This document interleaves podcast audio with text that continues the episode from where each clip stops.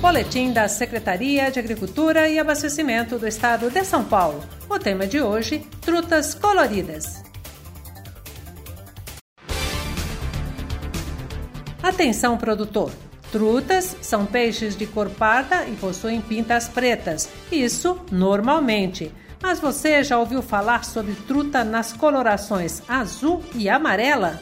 A Secretaria de Agricultura e Abastecimento de São Paulo, por meio do Instituto de Pesca, desenvolve pesquisa inédita com esses peixes coloridos, interessantes para a gastronomia e para a pesca esportiva.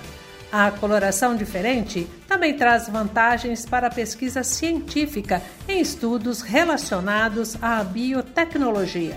O Instituto de Pesca mantém em Campos do Jordão a única unidade de pesquisa do Brasil exclusiva para o desenvolvimento de estudos com salmonídeos, ou seja, truta e salmão. Os trabalhos envolvem a geração e a difusão de tecnologias voltadas para a melhoria da qualidade e a diversificação de produtos com alto valor agregado.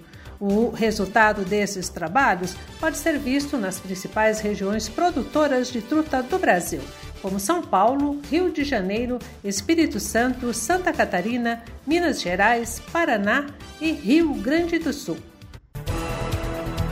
Este foi o boletim da Secretaria de Agricultura e Abastecimento do Estado de São Paulo.